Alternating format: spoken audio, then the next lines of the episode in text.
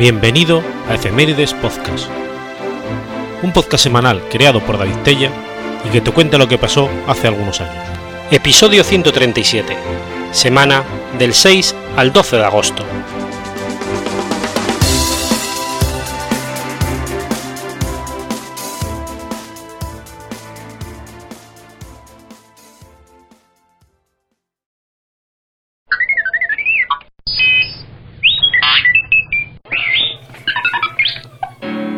6 de agosto de 1895.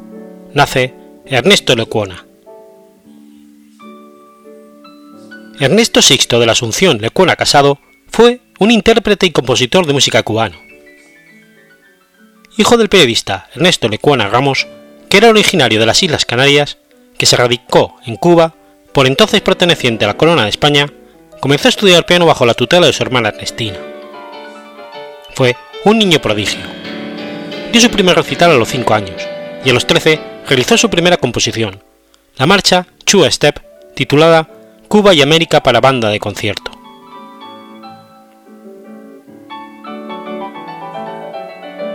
Estudió en el Perillard Conservatory de Antonio Saavedra y el famoso Joaquín Nin. Se graduó en el Conservatorio Nacional de La Habana con una medalla de oro en interpretación cuando tenía 16 años. Fuera de Cuba, Comenzó su carrera en el Aulean Hall, en Nueva York, y continuó sus estudios en Francia con Maurice Ravel. Introdujo la primera orquesta iberoamericana en los Estados Unidos, los Lecuana Cuban Boys. Está considerado como uno de los músicos cubanos más destacados. Junto a Gonzalo Roy y Rodrigo Prats, forma la trilogía más importante de compositores del teatro lírico cubano y en especial de la zarzuela el aporte más importante de Lecuona al género teatral es la fórmula definitiva de la romanza cubana.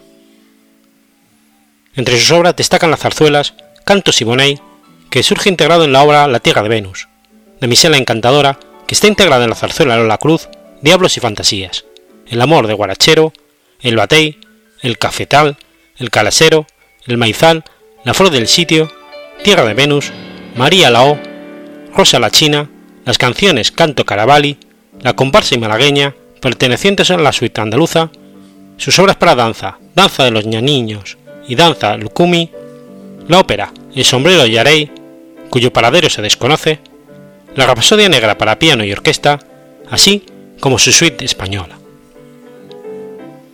Dio forma clásicamente definida a la zarzuela cubana en cuanto a género y estilo se refiere, que por sus logros dramáticos y musicales resulta muy próxima a la ópera. Algunas de las zarzuelas aquí mencionadas son las únicas producciones latinoamericanas que se han integrado en los repertorios en España. En 1942, su composición, Siempre mi corazón, fue nominada a los Oscar como canción. En su lugar, fue escogido White Christmas. En el 38, actuó en la película argentina Adiós Buenos Aires, dirigida por Leopoldo Torres Ríos. En 1960, con el triunfo de la Revolución Comunista en Cuba, se trasladó a Tampa, Estados Unidos. La difusión de su obra musical se la dieron muchos músicos y directores de orquestas. Tal es el caso del director Xavier Cugat, de origen español.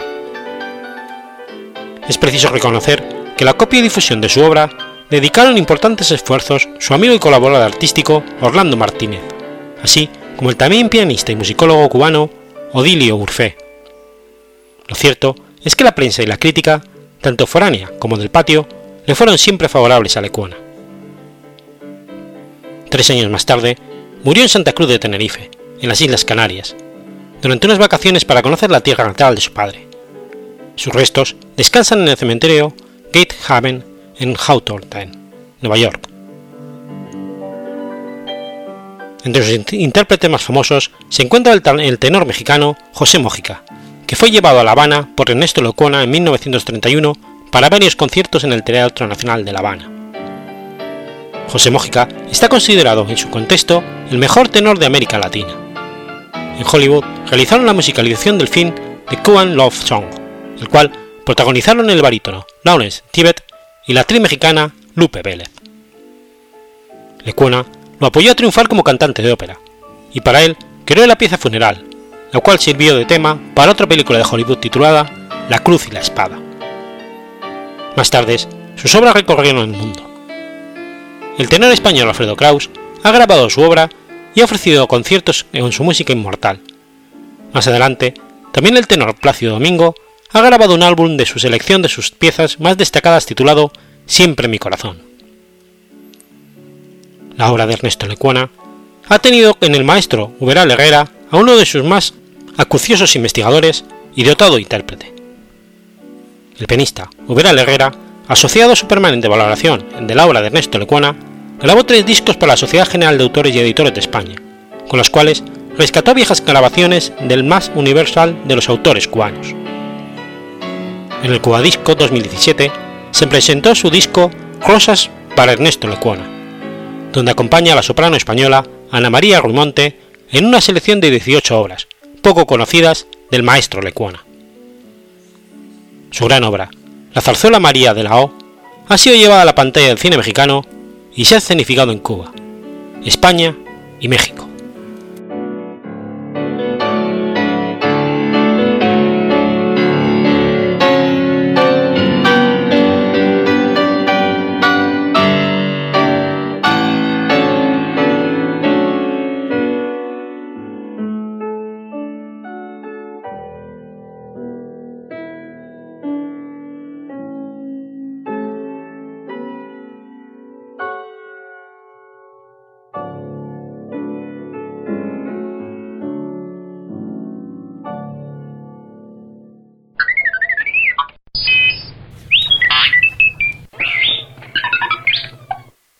7 de agosto de 1819.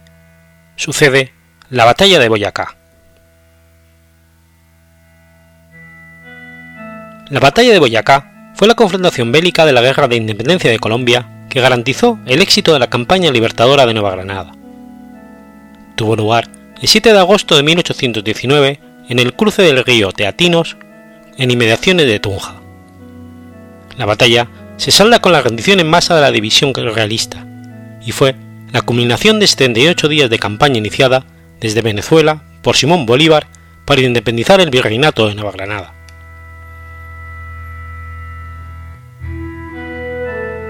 El 7 de agosto por la mañana, el ejército realista desde Motavita inicia su desplazamiento hacia Santa Fe. Su objetivo era llegar a la capital para unir sus fuerzas con las del virrey Sámano y organizar un frente militar contra Bolívar y el ejército independentista. Escogieron la vía por el puente de Boyacá en el Camino Real, con dirección a la capital del, virreinato. Advertido este movimiento, Bolívar ordenó la marcha de su ejército, también hacia el puente de Boyacá, dispuesto a tomarlo para impedir a Barreiro su desplazamiento hacia la capital neogranadina. Las dos fuerzas se encontraron en el campo de Boyacá, el ejército independentista estaba conformado por 2.850 combatientes al mando del general Simón Bolívar. La vanguardia rebelde estaba comandada por el general Francisco de Paula Santander y a la retaguardia por el general José Antonio Anzotegui.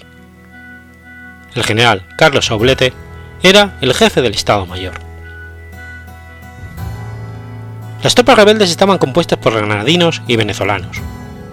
Sus integrantes eran criollos, mestizos, mulatos, zambos, negros e indígenas, generalmente gentes pobres, escasas de alimento y mal vestidos, considerados por las autoridades realistas como insurgentes. El ejército tuvo mucho apoyo popular de los granadinos y en especial de los campesinos de Tunja. Por su parte, el ejército realista estaba conformado íntegramente por tropas nativas americanas, unos 2.670 soldados, de los cuales 2.300 eran de infantería, 350 de caballería y 20 de artillería. Este pertenecía a la tercera división del ejército expedicionario creado en Nueva Granada. Su comandante era el brigadier José María Barreiro, el jefe del Estado Mayor, el coronel Sebastián Díaz, y a la vanguardia estaba al mando el coronel Francisco Jiménez. Desde lo alto de San Lázaro, en Tunja, Bolívar y el Estado Mayor observaron los movimientos del ejército realista. A las 10 de la mañana ordenaron impedir el paso por el puente de Boyacá, en el cual confluyen los dos caminos, el de Samacá, utilizado por los realistas desde Motavita, y el Camino Real, utilizado por los independentistas. A las 2 de la tarde, la descubierta del ejército patriota, encomendada por el capitán Andrés Ibarra con sus jinetes, descendió del boquerón del Tobal y llegó hasta la casa de Teja y sus alrededores, donde se enfrentó a la vanguardia realista que estaba en pleno almuerzo. El general Francisco de Pablo Santander inició con la, con la vanguardia el combate y puso en retroceso a la vanguardia realista hasta el puente de Boyacá, donde estaba fuerte en la orilla opuesta del río Teatinos. En ese momento llegó al campo de Boyacá el grueso de la división de Barreiro por el camino de Samacá y se enfrentó a la retaguardia de Bolívar comandada por el general José Antonio Aztotegui. En esos momentos llegó a la casa de Tejar Bolívar, quien se ubicó en una colina equidistante entre el puente y la casa. Así, dice el coronel Antonio Bando en sus apuntamientos para la historia, el general Bolívar, con nuestra retaguardia, siguió el movimiento de Barreiro y se formó un frente al lado opuesto del río. A las 3 de la tarde, la acción militar era intensa en dos combates simultáneos. Las dos vanguardias en los alrededores del puente y el grueso de los ejércitos en la planicie hacia el camino de Samacá. Las fuerzas patriotas tenían unidad y facilidad en las comunicaciones. En cambio, las realistas estaban incomunicadas y separadas por teatinos y la vanguardia rebelde. Por su parte, el coronel Juan Antonio Rondón, con sus lanceros de llano arriba, recibió la orden de atacar por el centro al ejército realista. Simultáneamente, Santander ordenó a los guías de Casanare, guiados por José María Ruiz, pasar al riachuelo a Teatinos para volver por la espalda a la vanguardia realista. Los patriotas treparon por los escarpados lugares llenos de matorrales y se presentaron de improviso para envolver por la espalda a la vanguardia realista comandada por el coronel Francisco Jiménez. Dos escuadrones realistas se enfrentaron a los llaneros, pero fueron derrotados. El general Santander aprovechó el desconcierto del enemigo para lanzar sobre el puente de Boyacá a los batallones cazadores y primero de línea, comandados por el los tenientes coroneles Joaquín París Ricuarte y Antonio Obando. La vanguardia patriota pasó a la orilla derecha del río Teatinos o Boyacá y se tomó el puente, el objetivo del combate. El general Barreiro se mantuvo a la defensiva. Trató de rehacer su infantería en otra altura, pero la rapidez de las tropas patriotas le cerró el paso, por lo cual la retaguardia realista, cercada por todas las partes, decidió rendirse.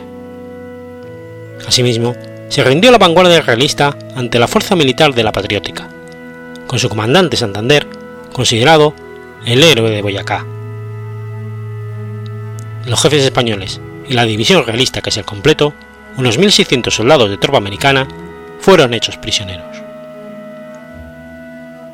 La batalla terminó a las 4 de la tarde. Apenas murieron más de 100 realistas, entre ellos el coronel Juan Torla y el comandante Salazar, y 150 quedaron heridos. De los patriotas murieron 13 soldados, entre ellos el capellán de la vanguardia, Fray Ignacio Díaz, y 53 quedaron heridos. Con este enfrentamiento culminó la campaña libertadora de 1819, realizada en su corto periodo de 78 días, desde el 23 de mayo, cuando Simón Bolívar expuso el plan en la aldea de los 70 ante los jefes del ejército patriota, siguiendo un itinerario militar desde los llanos de Casanare, la cordillera de los Andes y las tierras de la antigua provincia Providencia de Tunja, el cual culminó en el puente de Boyacá.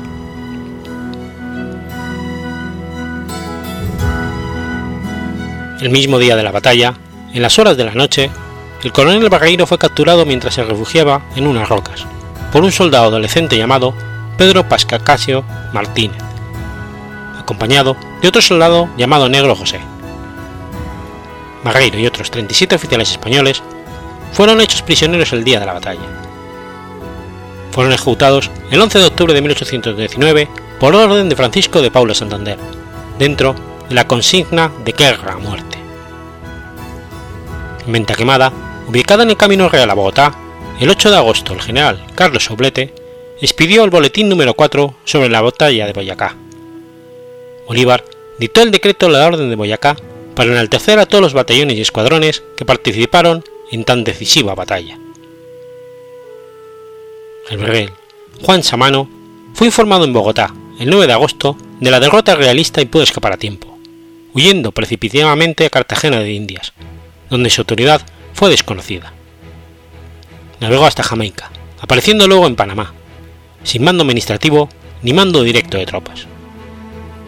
En esta situación dimitió y finalmente murió en 1821.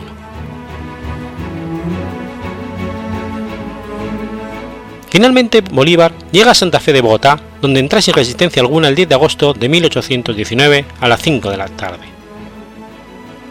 Bolívar creó la Orden de Boyacá en reconocimiento a todos los combatientes que participaron en dicho acontecimiento histórico. Actualmente, el Estado colombiano concede dicho reconocimiento a las personas nacionales o extranjeras que se destacan por su trabajo en bien de la patria. La batalla de Boyacá fue un golpe decisivo para el poder español en la Nueva Granada. A pesar de que los realistas serían fuertes en otras provincias del virreinato como Santa María, Santa Marta y Pasto, en donde residían varios años, la capital del virreinato cayó en manos de los patriotas venezolanos neogranadinos y con ello se abrió el camino para la unión de la Nueva Granada con Venezuela en la República de Colombia.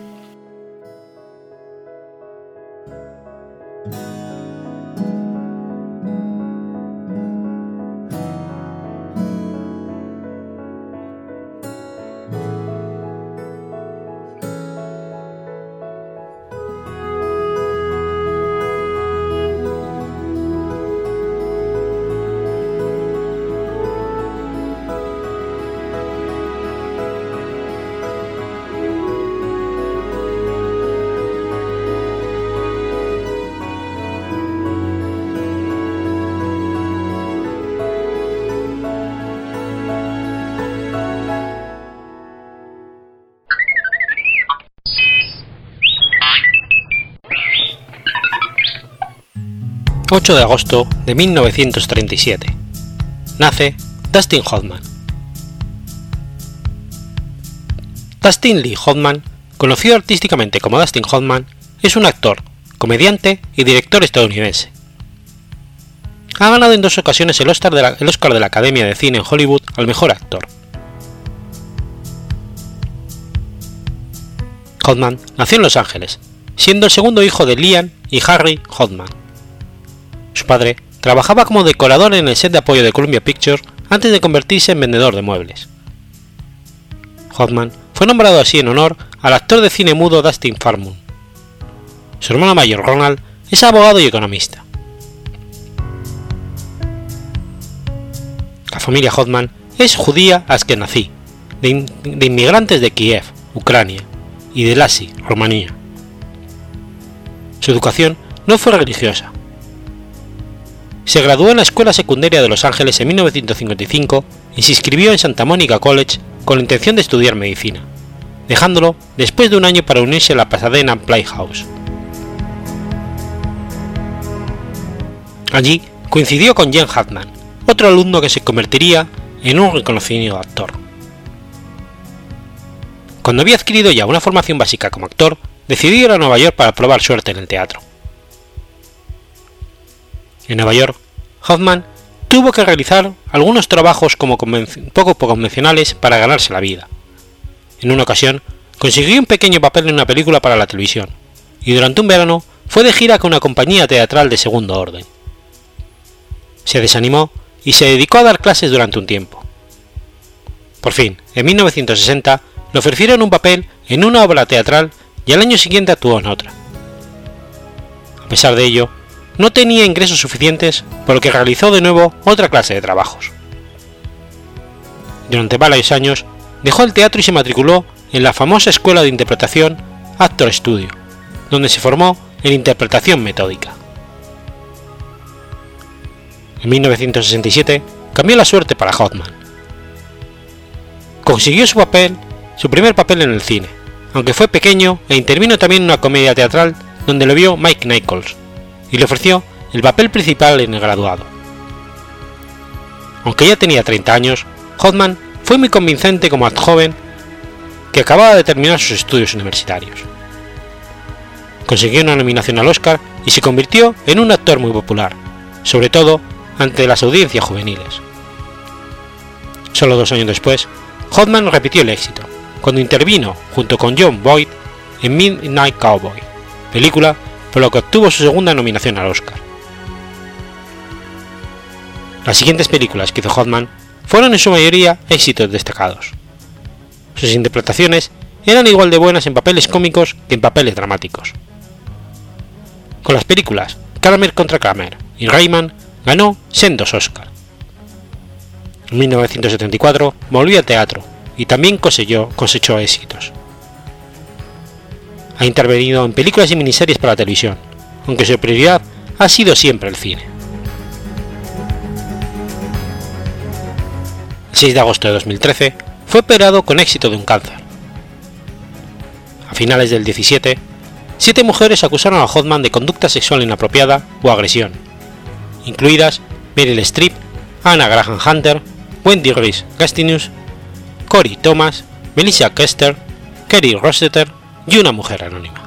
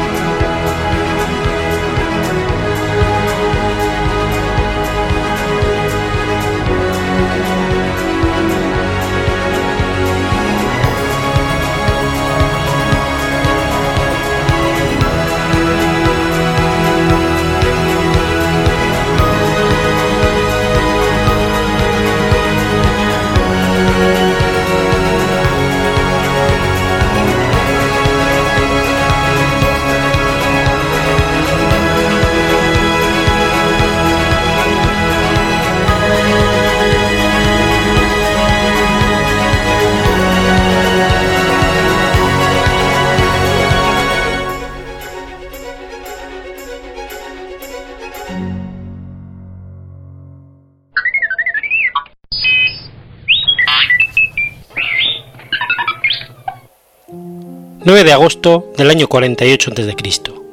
Sucede la Batalla de Farsalia. La Batalla de Farsalia fue un enfrentamiento decisivo de la Segunda Guerra Civil de la República Romana. El 9 de agosto del 48 a.C., en Farsalia, Grecia Central, Cayo Julio César y sus aliados formaron frente al ejército republicano bajo el mando de Neo Pompeyo Magno. Pompeyo tenía respaldo de la mayoría de los senadores, de los cuales muchos eran optimates, pero su ejército era de inferior calidad a las legiones de veteranos de César. La batalla suele ser considerada decisiva para el fin de la República y el inicio del Imperio Romano. Una disputa entre César y el Senado de Roma culminó con la marcha de su ejército hacia Roma, obligando a Pompeyo y gran parte del Senado romano a huir de Italia a Grecia en el año 49 a.C., donde mejor podía reclutar a un ejército para enfrentarse a su antiguo aliado. César, a falta de una flota, consolidó su control sobre el Mediterráneo occidental antes de conseguir barcos para perseguir a Pompeyo. Pompeyo había nombrado a Bibulbo para cuidar a su flota de 600 buques y para establecer un bloqueo masivo, con órdenes de impedir que César cruzara a Grecia y evitar que recibiera ayuda desde Italia. César desafió las convenciones y se le ocurrió un plan para cruzar el Adriático durante el invierno con solo la mitad de los barcos necesarios.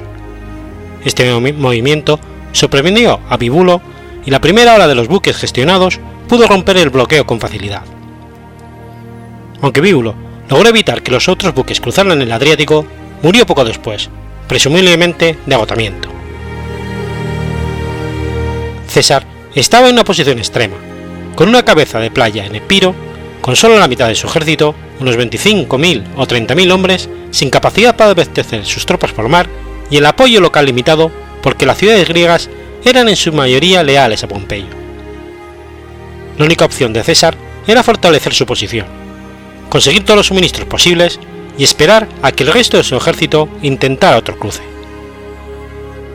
Pompeyo ya tenía un gran ejército muy variado y numeroso, unos 100.000 hombres entre reclutas y aliados. Sin embargo, sus tropas eran en su mayoría reclutas novatos y los soldados de César eran veteranos endurecidos. Al darse cuenta de la dificultad de César para mantener los suministros de sus tropas, Pompeyo decidió simplemente dejar que el hambre destruyera a su enemigo sin luchar. César comenzó a desesperarse y utilizar todos los canales que se le ocurrieron para buscar la paz con Pompeyo. Cuando esto fue rechazado, hizo un intento de cruzar de nuevo a Italia para recoger a las tropas que faltaban, pero fue rechazado por una tormenta. Finalmente, Marco Antonio logró romper el bloqueo y llegar a Grecia con 20.000 hombres de refuerzo. Entonces, con todas sus fuerzas, César se sintió preparado para enfrentarse a Pompeyo. Pompeyo acampó en una posición fuerte al sur de Dyrrachium con el mar a su espalda y rodeando las colinas para hacer imposible un asalto directo. César ordenó construir una cerca alrededor de la posición de Pompeyo con el fin de cortar por tierra su acceso al agua y el pasto para sus caballos. Pompeyo construyó un muro paralelo y en medio de una especie de tierra de nadie se había creado una lucha muy similar a la guerra de trincheras de la Primera Guerra Mundial.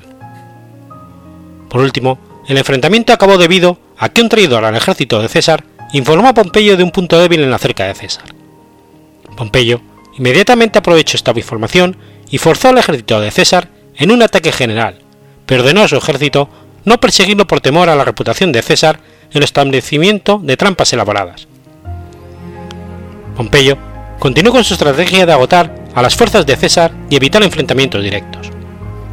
Después de cercar en Tesalia a César, los senadores provenientes en el campo de Pompeyo comenzaron a discutir pidiendo una victoria decisiva. Aunque Pompeyo estaba fuertemente en contra de ella, finalmente cedió y aceptó la batalla de César en un campo cerca de Farsalia. De hecho, Enobarbo lo llamó Agamenón, rey de reyes, porque lideraba personajes que se consideraban a sí mismos reyes.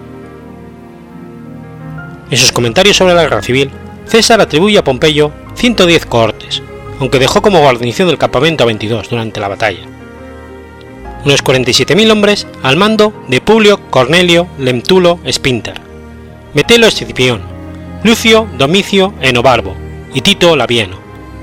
Solo eran 2.000 veteranos. El propio César Contaría con 80 cortes, muy mermadas a causa de los múltiples combates en que había participado, pero también muy experimentadas, y que totalizarían 22.000 hombres, magníficamente dirigidos por Marco Antonio, Neo Dominico Calvino y Publio Cornelio Sila. El ejército de César se componía de las siguientes legiones: las veteranas de la guerra de las Galias, décima, octava, novena y duodécima, y las recién creadas primera, tercera y cuarta el día de la batalla César dejó 2.000 veteranos en el campamento. La disparidad en caballería sería aún mayor, con 6.700 jinetes pompeyanos frente a apenas 1.000 cesarianos, de los cuales unos 600 serían galos y 400 ubios germanos, además de la escolta personal de César, compuesta por jinetes hispanos. Para Delbruck, si bien es cierta la ventaja de los pompeyanos, las proporciones que da César teniendo en cuenta el desarrollo de la batalla, son exageradas, sobre todo en caballería.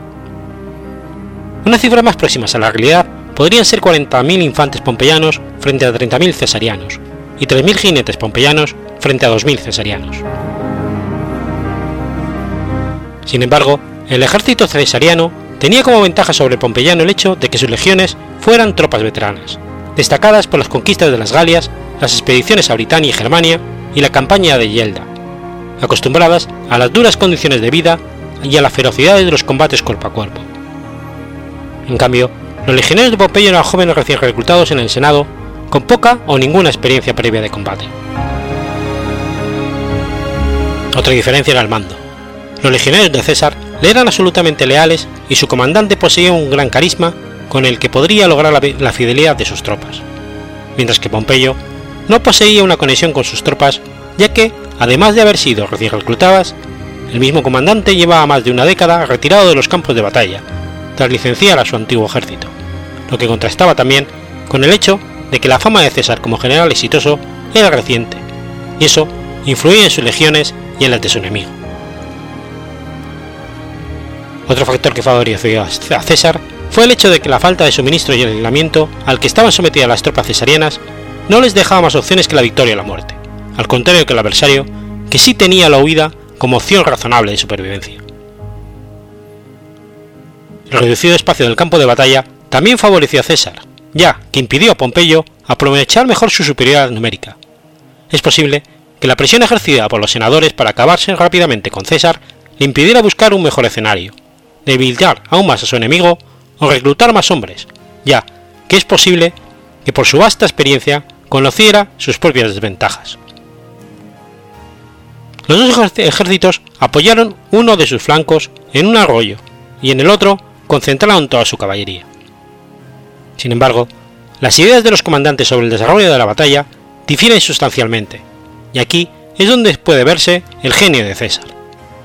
Pues mientras Pompeyo intentará vencer con su superioridad numérica, César, previendo este movimiento, planea realizar una eficaz defensa, derrotar a la caballería enemiga y contraatacar a su vez por el flanco.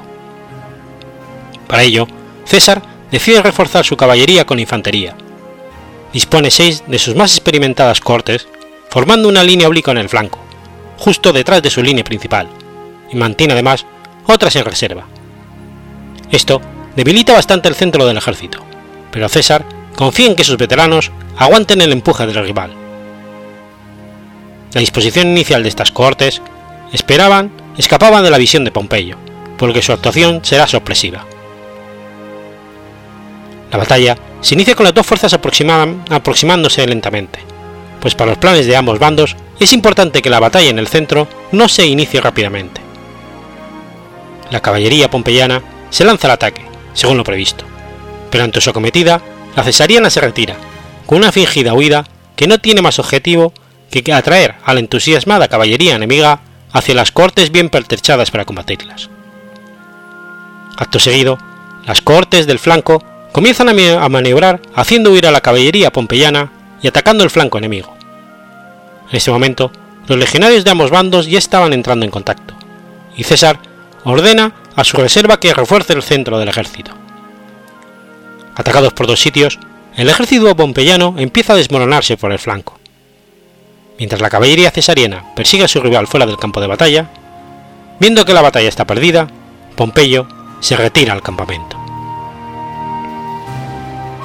César escribe en sus comentarios que en las dos horas que duró la batalla tuvo 200 bajas entre los legionarios y 30 entre los centuriones, y que su enemigo unas 15.000. Es muy posible que las bajas totales de César alcanzaran los 1.200 hombres. Es fácil explicar este desfase en la pérdida de hombres, si tenemos en cuenta que las tropas de Pompeyo combatieron sin orden ni concierto contra las sólidas cortes de César formadas en orden de batalla.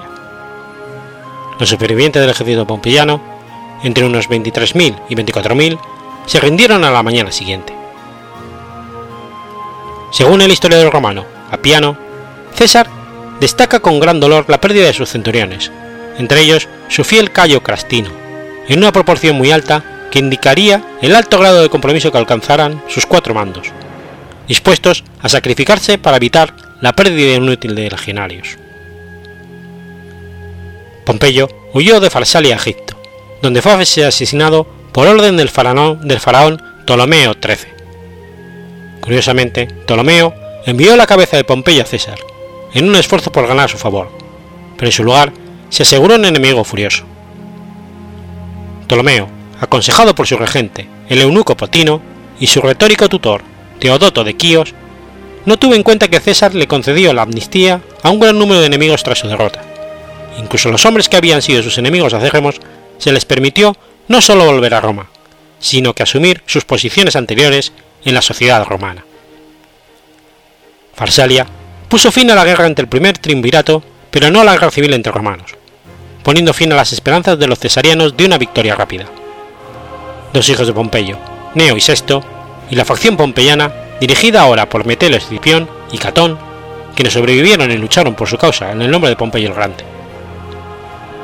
César pasó los próximos años acabando con los restos de la facción senatorial, pero como reflexionó Cicerón después de Tapso, la superioridad militar le había ganado César en Farsalia irrevocablemente. Además, el mando senatorial se había desacreditado al abandonar al ejército a su suerte. Después de destruir a todos sus enemigos y llevar la paz a Roma, fue asesinado por sus amigos en una conspiración organizada por Marco Junio Bruto y Cayo Casio Longino.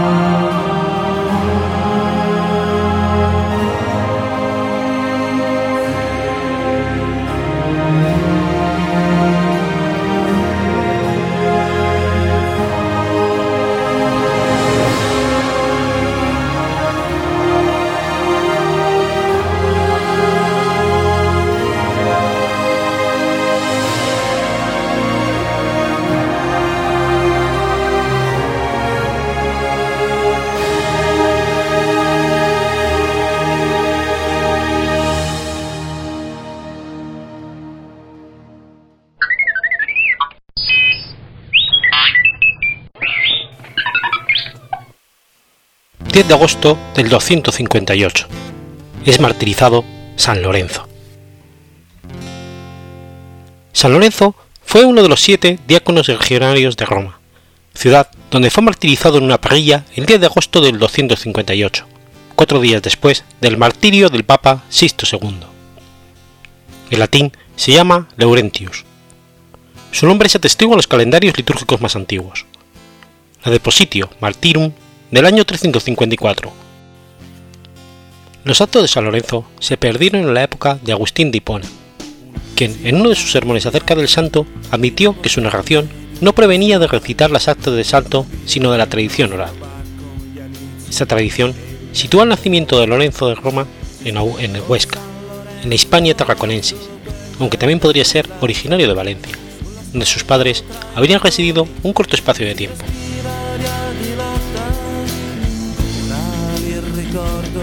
Cuando en el 257 Sisto fue nombrado papa, Lorenzo fue ordenado diácono y encargado de administrar los bienes de la Iglesia y el cuidado de los pobres.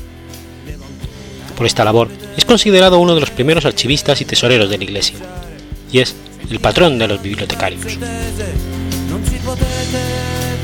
El emperador Valeriano proclamó un edicto de persecución de los, en los que prohibía el culto cristiano y las reuniones en los cementerios. Muchos sacerdotes y obispos fueron condenados a muerte, mientras que los cristianos que pertenecían a la nobleza o al Senado eran privados de sus bienes y enviados al exilio. Encima de las persecuciones de Valeriano, destacan los papas Esteban I, degollado sobre la misma silla pontificia, y el Sisto II decapitado el 6 de agosto del 258. Obispos como Cipriano de Cartago, diáconos como Agapito y el popular San Lorenzo. La leyenda dice que entre los tesoros de la iglesia confiados a Lorenzo se encontraba el Santo Grial, y que consiguió enviarlo a Huesca, junto a una carta y un inventario, donde fue escondido y olvidado durante siglos. Los padres de Lorenzo, Santos, Orencio y Paciencia, sí serían de Huesca y habrían llegado a la ciudad de Valencia por motivo de la persecución. Según la vida y martirio de San Lorenzo, texto apócrifo del siglo XVII, supuestamente basado en la obra del monje Donato, el Papa Sisto II le entregó el santo cáliz junto a otras reliquias, para las que las pusiera a salvo. En la cueva romana de Pociana, Lorenzo acudió a una reunión de cristianos presidida por el presbítero Agustino. Allí halló un condiscípulo y compatriota hispano, llamado Plecelio, originario de Hippo, en Capretania, a quien entregó varias reliquias, entre ellas el santo cáliz, con el encargo de que las llevara a la familia y le quedaban Huesca. Plecelio llevó las reliquias a los tíos y primos de Lorenzo en Huesca, que las escondieron, perdiéndose la pista, aunque algunas tradiciones afirman que el santo cáliz fue depositado en la iglesia de San Pedro de la localidad, de donde sería puesto a salvo por el obispo Acilso cuando huyó en el 711 ante el avance de los musulmanes para esconderse en los Pirineos. Aprovechando el reciente asesinato del Papa, el alcalde de Roma, que era un pagano muy amigo de conseguir dinero, ordenó a Lorenzo que entregara las reliquias y la riqueza de la iglesia. Lorenzo entonces pidió tres días para poder recolectarlas y en esos días fue invitando a todos los pobres, lisiados, mendigos, huérfanos, viudas, ancianos, mutilados, ciegos y leprosos que le ayudaban.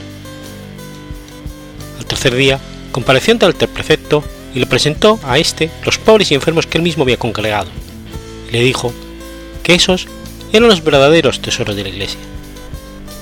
El prefecto entonces le dijo, osas burlarte de Roma y del emperador, y perecerás. Pero no creas que morirás en un instante. Lo harás lentamente y soportando el mayor dolor de tu vida. Lorenzo fue quemado vivo en una hoguera, concretamente en una parrilla, cerca del campo de verano en Roma. La leyenda afirma que en medio del martirio dijo, asado está, parece, gíralo y cómelo. '"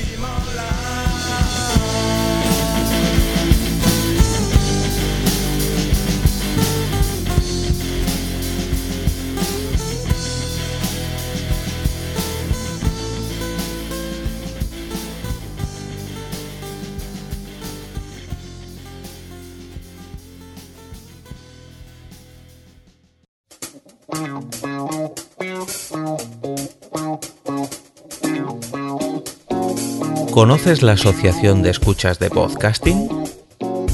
Asespod es el primer lugar de encuentro para todas aquellas personas que escuchan este formato de audio.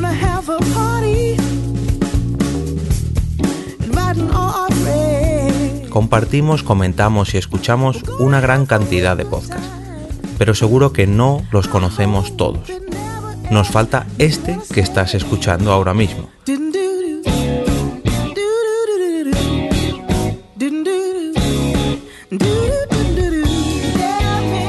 Queremos que tú, oyente de este podcast, formes parte de todo esto.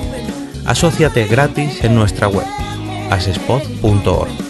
Búscanos en las redes sociales, Twitter, Facebook y Google ⁇ Recuerda, asespod.org.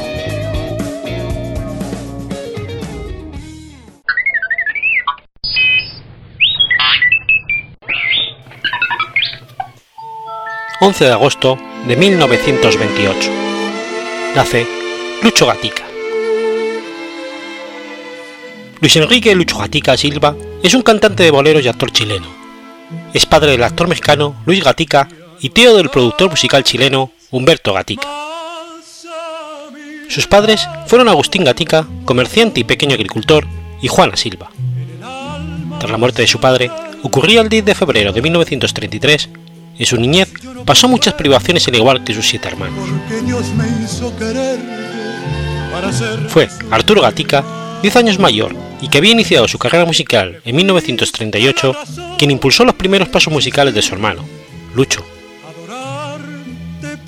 Lucho estudió en el Instituto O'Higgins de Rancagua, dependiente de la Congregación Católica de los Hermanos Maristas, y en 1941 empezó a cantar en revistas de gimnasia y en la radio de Rancagua, a dúo con su hermano, a los 13 años. En 1943 grabó el primer disco de su vida, un acetato registrado en la misma radio con tres tonadas, una de ellas llamada Negra del Alma y acompañado por la guitarra de dos amigos, Antonio Muñoz y Ernesto Rosón.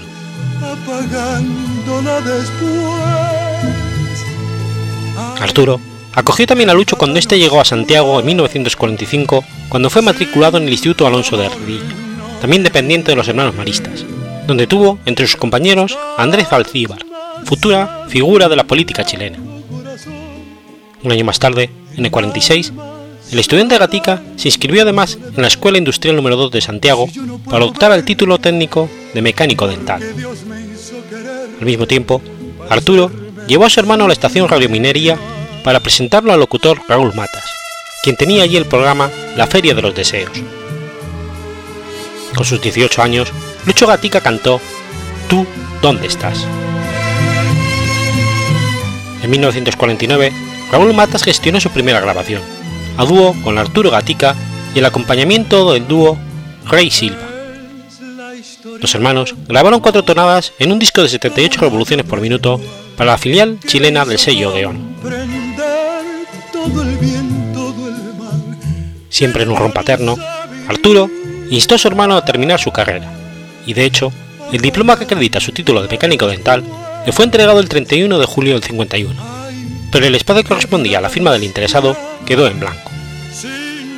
El duelo Serrano-Gatica alcanzó a aparecer en la portada de la revista Ecran en atuendos de guasos. En la década de los 50, Chile experimentó un cambio musical al imponerse el bolero sobre el tango como género musical favorito. En el 51, Lucho conoció en Santiago a la vocalista cubana Olga Guillot y grabó con la orquesta de Don Roy. Su disco sencillo, con el tema Piel Canela, composición del puertorriqueño Bobby Capó y primera grabada por este con la sonora Mantequera, llegó a ser un gran éxito en toda Latinoamérica. Por intermedio del locutor Raúl Matas, Lucho Gatica conoció en Santiago al trío Los Peregrinos, que respaldaban con sus voces y guitarras al cantante boliviano Raúl Sao Moreno, además de los, chilenos, Fernando Rossi y Pepe González. Gatica decidió grabar con el respaldo del grupo Los Boleros Contigo en la Distancia, del cubano César Portillo de la Luz y Sinceridad, del nicaragüense Rafael Gastón Pérez, para la filial chilena del sello Odeón. Posteriormente Gatica grabó, esta vez con la orquesta del británico maestro Roberto Inglés, su versión del tema de Consuelo Velázquez, Bésame mucho, en 1953, año en que produjo dos temas más, Las muchachas de la Plaza de España y el ya mencionado Sinceridad.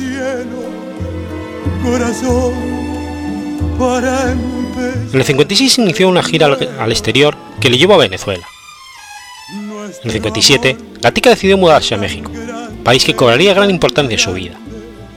Allí lanzó No me platiques, Tú me acostumbraste y Voy a apagar la luz, este último lanzado en el 59.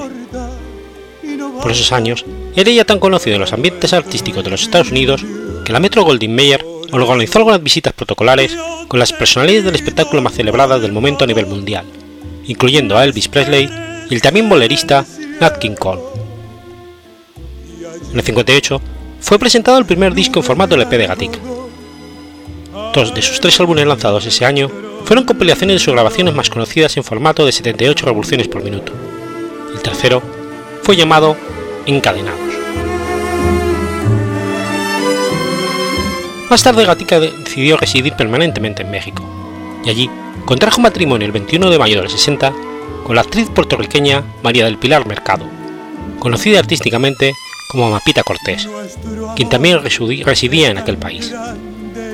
De esta unión, que duró 18 años, la pareja tuvo cinco hijos, entre ellos el primogénito, Luis Antonio Gatica Cordero, actor, y el menor, Alfredo Gatica Cordero, productor musical.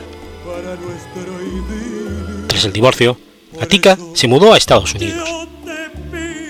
Su segundo matrimonio fue con una modelo estadounidense a quien conoció a comienzos de los 80, con quien estuvo casado seis años con quien tuvo su sexta hija, Luciana.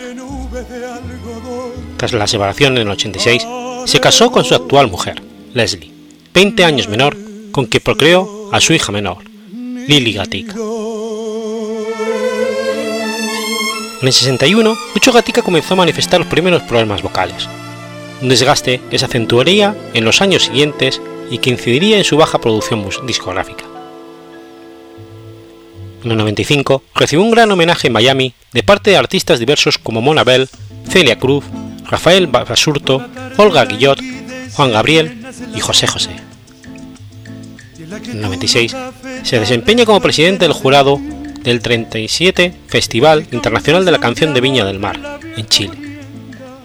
Durante ese certamen, Juan Gabriel le rinde nuevamente un homenaje mientras interpreta un medley con las populares canciones chilenas Yo vendo unos ojos negros en De que te vi. En agosto del 2000, Atica recibió un homenaje en Rancagua, su ciudad natal. En el 2002, Lucho Gatica fue invitado al Festival Internacional de Viña del Mar, donde recibió un homenaje junto al cantante y compositor Antonio Prieto. Días después, el 1 de marzo, recibió del gobierno de Chile la Orden al Mérito Gabriela Mistral por su aporte a la historia musical chilena. Ese mismo año, lanzó su álbum de grandes éxitos 50 canciones inmortales. No fue hasta 2007 que Gatica se reencontró con el público chileno, gracias a su participación como jurado en el programa concurso de franquicia Cantando por un sueño, emitido por el Canal 13, donde fue homenajeado nuevamente. Ese mismo año, Gatica firmó un contrato de grabación con la empresa Aurafic Records para producir un álbum de diversos temas exitosos y material inédito que según afirmó sería su último disco, pese a que su voz ya estaba en decadencia.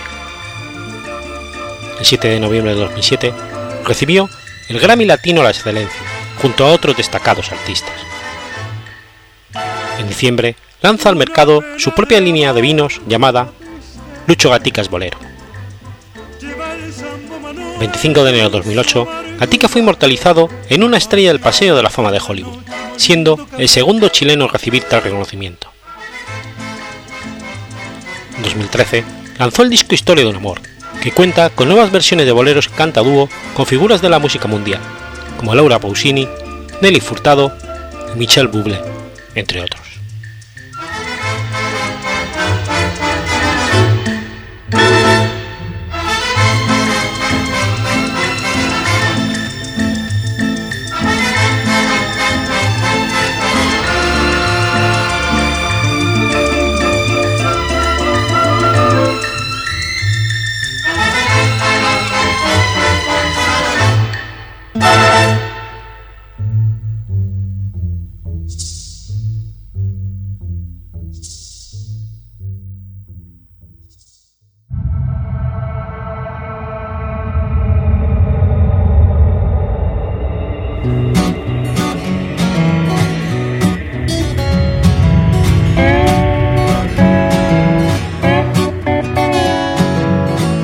¿Sabías que existe una asociación donde damos voz a los podcasts?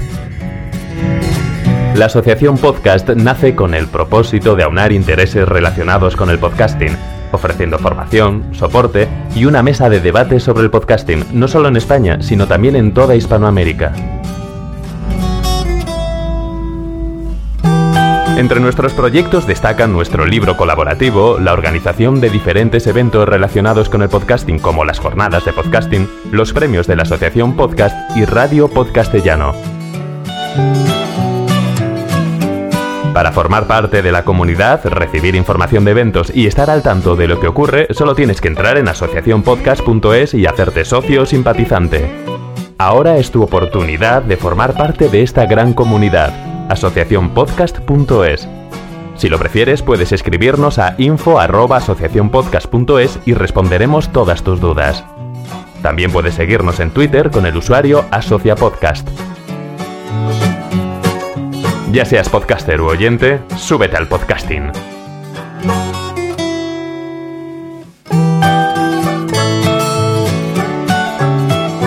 Gracias, de nada. Súbete al podcasting.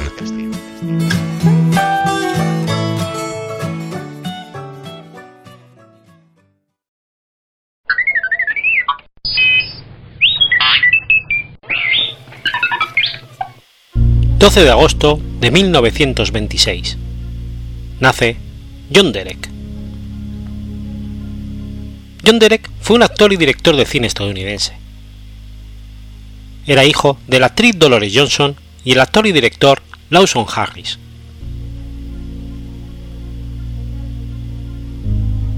Dotado de una postura de galán, Hollywood se empeñó en que debería ser una estrella y lo propulsó por papeles en películas de prestigio, como Los Diez Mandamientos de Cecil de Mille y Éxodo de Otto Preminger.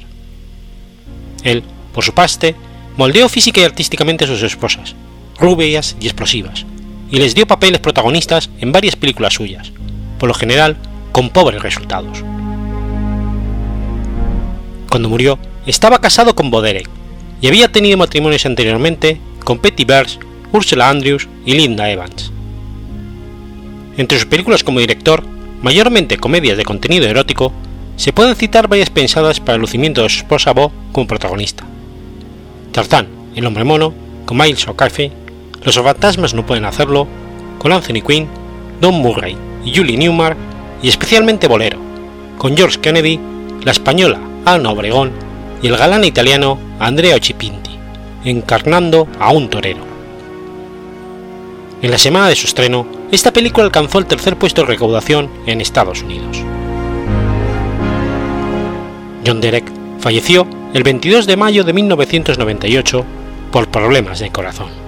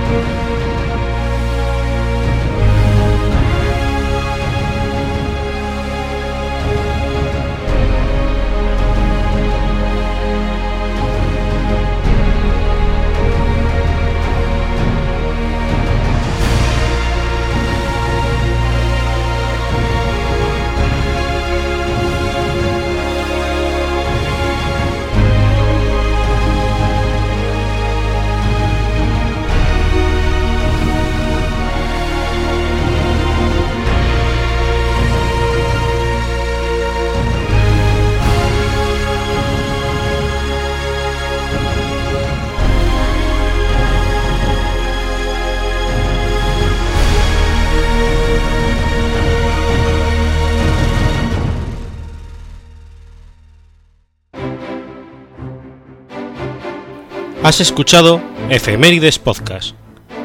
Si quieres ponerte en contacto conmigo, puedes hacerlo por Twitter a la cuenta arroba efemeridespod o mi cuenta personal, arroba telladavid, o por correo electrónico a la dirección efemeridespod.gmail.com.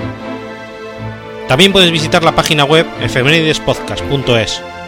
Y recuerda que puedes suscribirte por iTunes y por iBox, y tienes un episodio nuevo cada lunes.